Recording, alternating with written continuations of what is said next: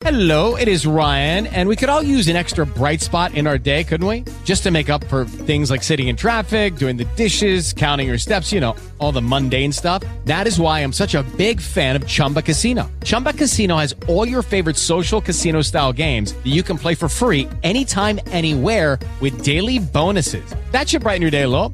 Actually, a lot. So sign up now at chumbacasino.com. That's chumbacasino.com. No purchase necessary. BGW. Void were prohibited by law. See terms and conditions. 18 plus. En la historia de las reclamaciones, estoy grabando, por cierto, con el móvil, con el S22 Ultra. En la historia de las reclamaciones, yo creo que debe, yo creo que me merezco un lugar. Creo que merezco, creo que merezco mi lugar, mi sitio. ¿Por qué? Pues porque tengo algunas reclamaciones muy sonadas y algunas las he compartido con vosotros, mi, mi- querido pueblo de la isla de Vidas en Red. ¿Os acordáis del Leroy Merlin? La, la nefasta gestión del Leroy Merlin, que seguramente son fantásticos vendiendo materiales, pero como subcontratan las reformas, pues se desentienden dejando en manos de gente que, que admite una cantidad de, de, de obras mayor de la que puedes gestionar, provocando retrasos, provocándote que tengas tu casa en ruinas, porque están no dicen que no a ninguna obra y prefieren gestionar mal muchas obras a gestionar bien unas pocas y ganar menos dinero. Cuando me pasó lo del Leroy Merlin y, y vimos cómo funcionaban con los retrasos, o sea, antes de que empezara la obra, ¿eh? menos mal, pues Converso de Vidas en Red empezó a escribir en redes sociales. Eh, lo importante a la hora de, escribir una reclamación es ser ecuánime. Es decir, yo, por ejemplo, cuando leo una reseña donde alguien dice, todo es un desastre, este hotel, la comida es asquerosa, la higiene es, repugnante, el personal son todos unos desgraciados, tú dices, este es el típico es el típico tipo molesto que todo le parece mal y entonces ya hace una, una reclamación en plan de bocao. Claro, no tiene ninguna credibilidad una reclamación de ese tipo. Igual que cuando, me imagino que vosotros estáis en empresas, algunos tenéis que tratar con clientes, cuando un cliente te llega diciendo una historia muy exagerada que dices tú, me extraña, todo, todo horrible, todo negativo, dices tú, está buscando, está buscando montar un espectáculo para que le hagan más caso. Algunos lo consiguen, algunos consiguen que le hagan caso mintiendo, pero eso no está bien. Y otros lo ven de lejos y dicen, sí, claro, lo que tú digas. En cambio, cuando yo escucho una reclamación donde dicen, mira, esto estuvo muy bien, pero esto ha sido nefasto. Y aunque nuestra experiencia iba siendo buena y este, este personal me trató muy bien, esto me gustó, pero hemos tenido esas, estas experiencias que han sido muy negativas. Pues tú dices, mira, aquí hay una persona que está haciendo una crítica, pero una crítica constructiva, reconociendo cosas buenas, pero también reconociendo cosas por las que está molesto. Y claro, a esa persona, por ejemplo, si ocurre en Google Maps, a esa persona que deja una reseña, yo voy a decir que esa es una reseña útil. ¿Por qué? Pues porque es creíble, es creíble. Pues yo simplemente eh, la reseña que he hecho, bueno, cuando yo he tenido que iniciar reclamaciones, he escrito una carta, primero en un tono calmado, segundo en un tono respetuoso, tercero exponiendo ex- hechos contrastables, diciendo esto pasó, pasó esto, hablé con esto, y siempre siendo elegante, elegante, educado. Si tienes que dar las gracias por alguien que te atendió bien, pues mira, esta persona me pidió disculpas, pero lamentablemente mi experiencia como cliente ha sido muy negativa. Cualquiera que lee una, una carta o un email, ahora ya no se mandan cartas, claro, un email de ese tipo, si llega un control de calidad o de atención al cliente medianamente competente, pues van a decir, mira, a esta, a esta, a esta persona, a este cliente hay que hacerle caso porque pues, estás. Y además, normalmente la persona que te está atendiendo está harto de escuchar a los españoles. Los españoles somos, eh, cuando hacemos una reclamación, somos a veces hasta mentirosos pensando que, que- que- nos van a pagar daños y prejuicios y nos van a pagar, nos van a, pagar una indemnización que vamos a poder vivir sin trabajar el resto de nuestra vida.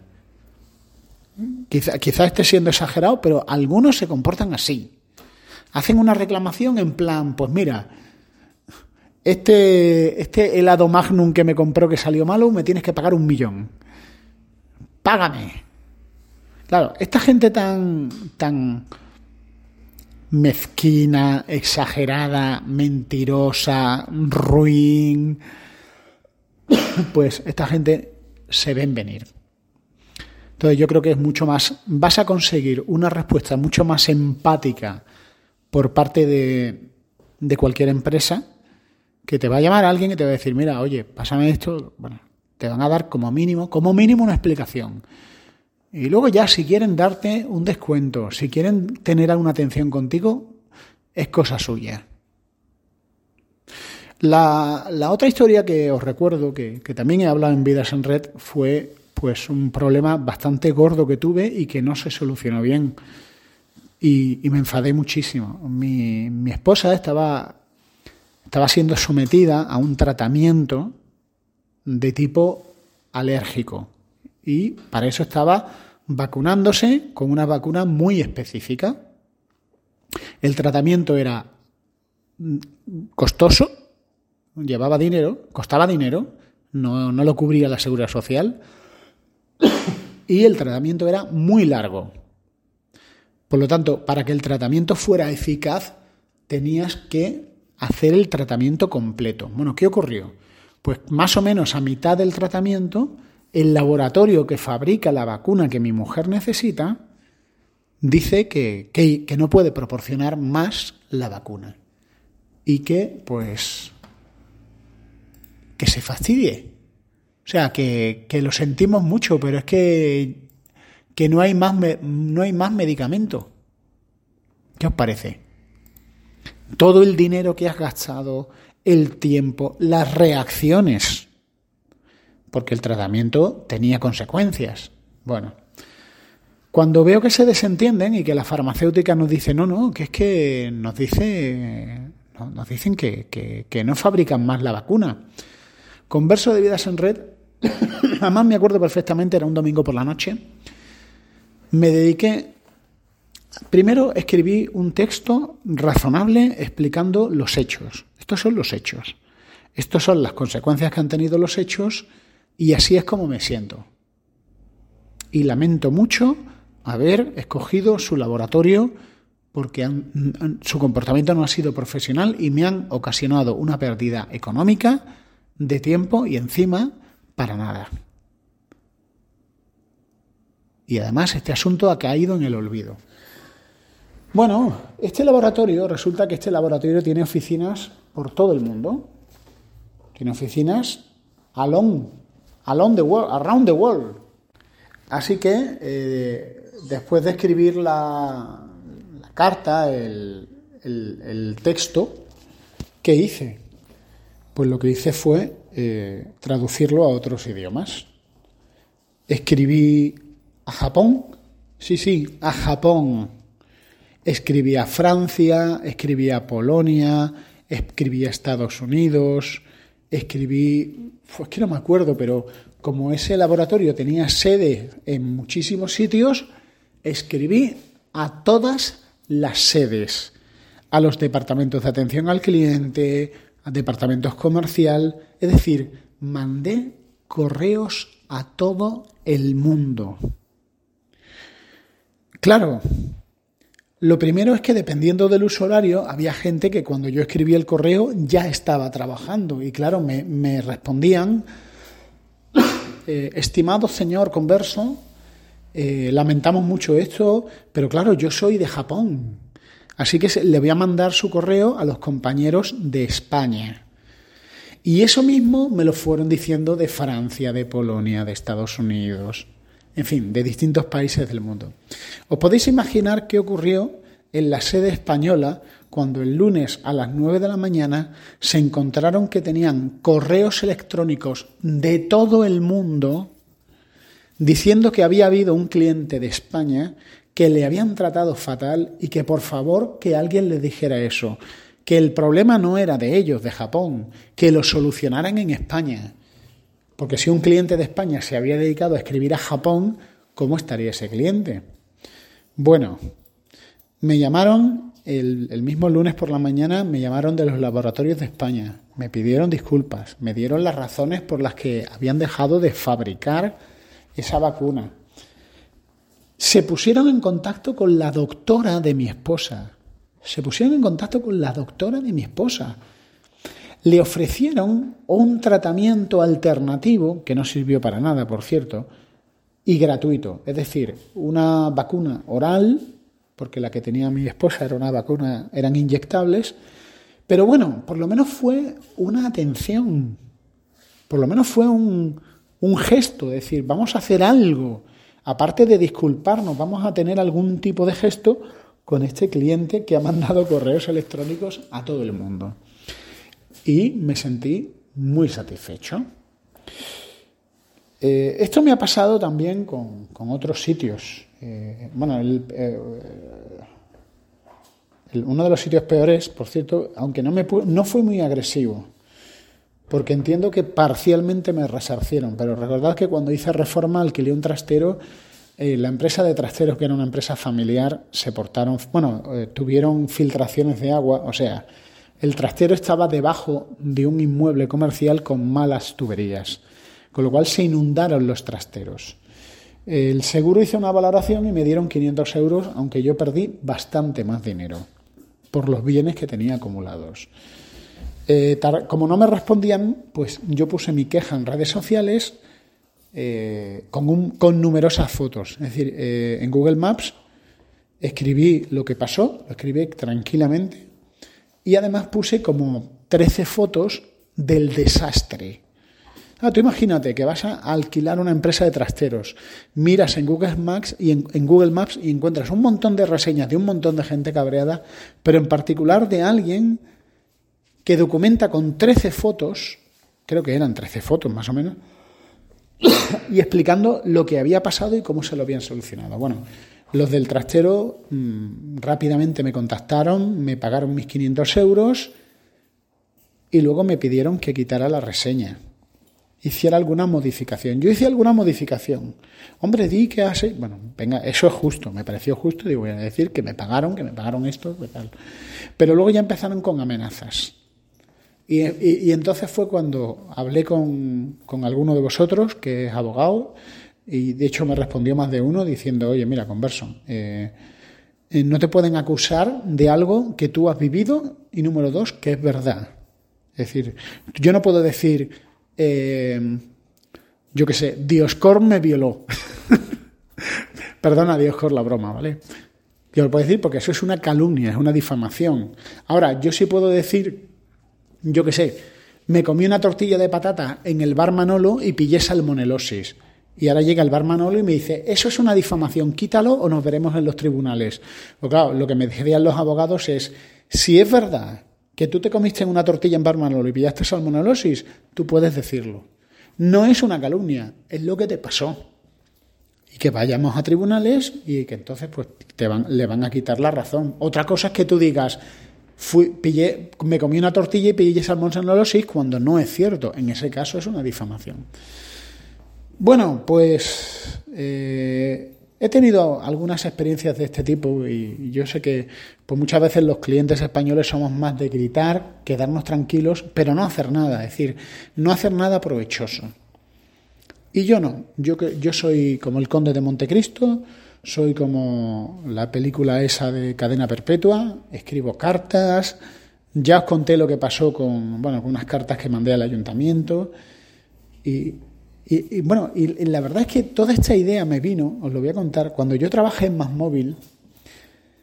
Bueno, no voy a decir detalles internos porque son detalles internos, pero algo pasó con un cliente de Más Móvil y ese cliente, que era un francés, era un, era un extranjero.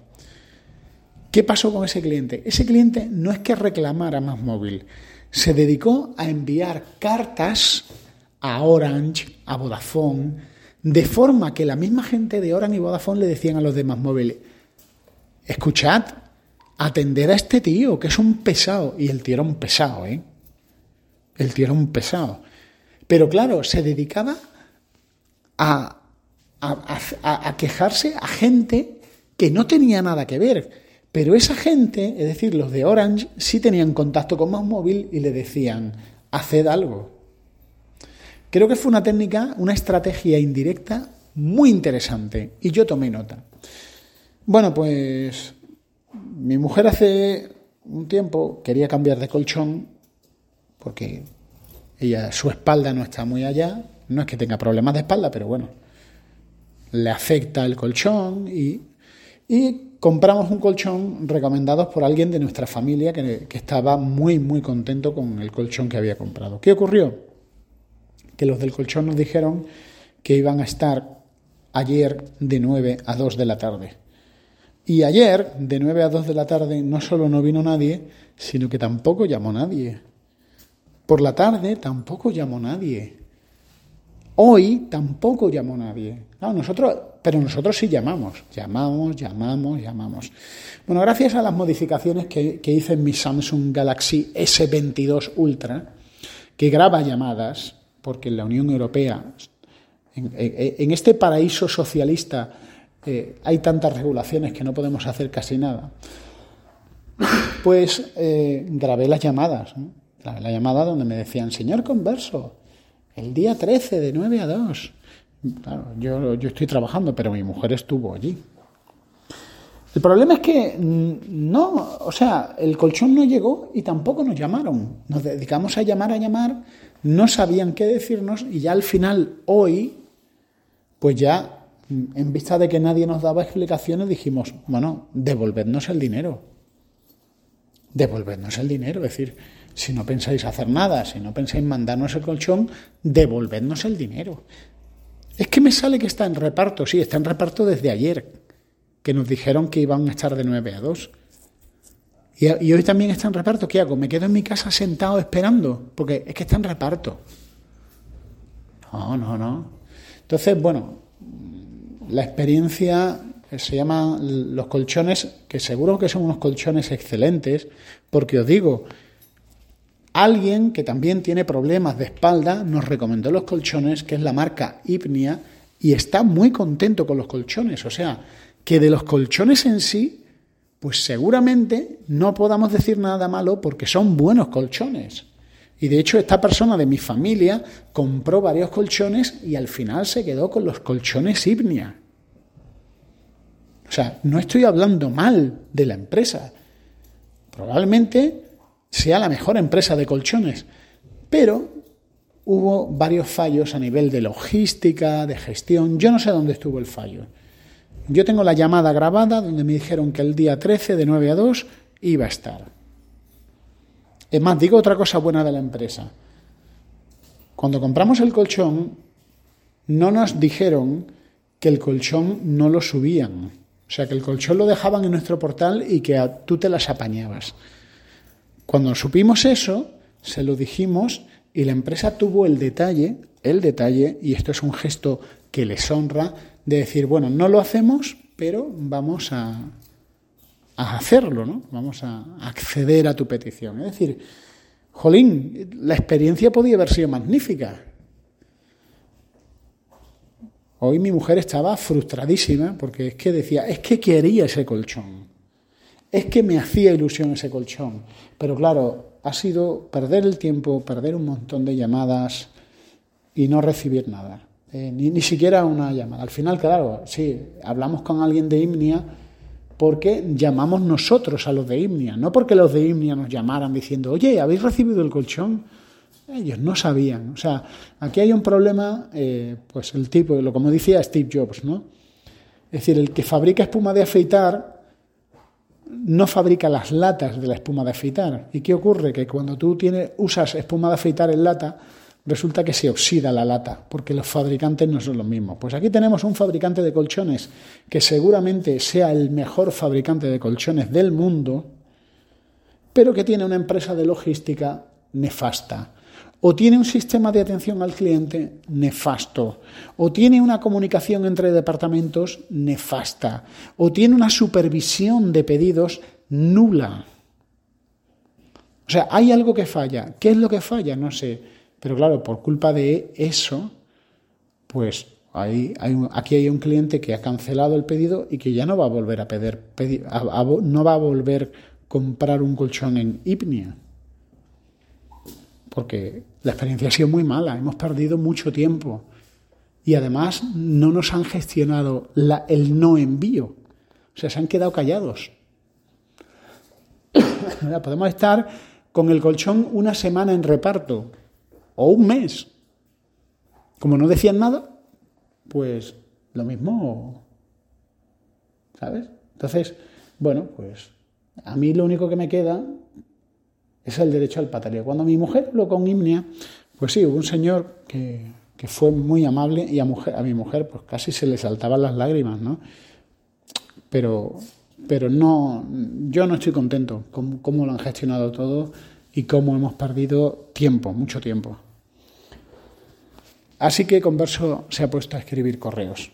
Resulta que Ignia tiene una sede en Francia, de hecho el colchón vino de Francia. Imaginaos el gasto que es para la empresa. O sea, la empresa nos manda el colchón de Francia, el colchón llega a España y luego por sus problemas logísticos el cliente no lo recibe en la fecha señalada, pero tampoco llaman al cliente, o sea, desastroso. Pues ¿qué he hecho? He escrito a Francia con una carta en un correctísimo francés.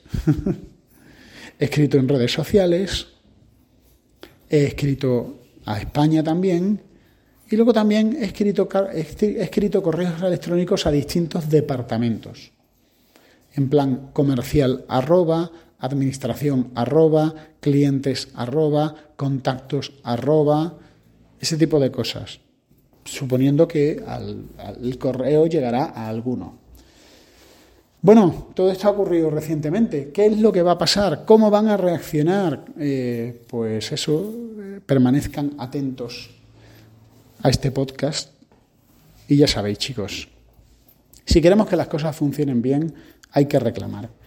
Cuando yo tuve un problema con una línea aérea, una línea aérea holandesa, la gestión de la reclamación fue impecable, pero impecable. O sea, en Ámsterdam, en el aeropuerto de Schiphol, me quedé tirado. La reclamación fue fenomenal. Hotel, transporte, cena, compras, vales de cafetería. O sea, me, enterraron en vales de cosas que no llegué a terminar de gastar. Y un amigo mío, holandés, el holandés errante, me dice, ¿tú sabes por qué pasó eso? Porque los holandeses se quejan. Y eso es una lección que como españoles tenemos que aprender. Quéjate. Pues al final, por pereza, nos cabreamos y dijimos, bueno, no voy a hacer nada porque como haga algo la voy a liar. La, la, la típica afirmación todo machote, pero que no conduce a nada. Pues bueno, hay que hacer algo. Y de eso ya os contaré. Hasta pronto, amigos. Hello, it is Ryan, and I was on a flight the other day playing one of my favorite social spin slot games on chumbacasino.com. I looked over the person sitting next to me, and you know what they were doing? They were also playing Chumba Casino. Coincidence? I think not. Everybody's loving having fun with it. Chumba Casino is home to hundreds of casino style games that you can play for free anytime, anywhere, even at 30,000 feet. So sign up now at chumbacasino.com to claim your free welcome bonus. That's chumbacasino.com and live the Chumba life. No purchase necessary. DTW, void, were prohibited by law. See terms and conditions 18 plus.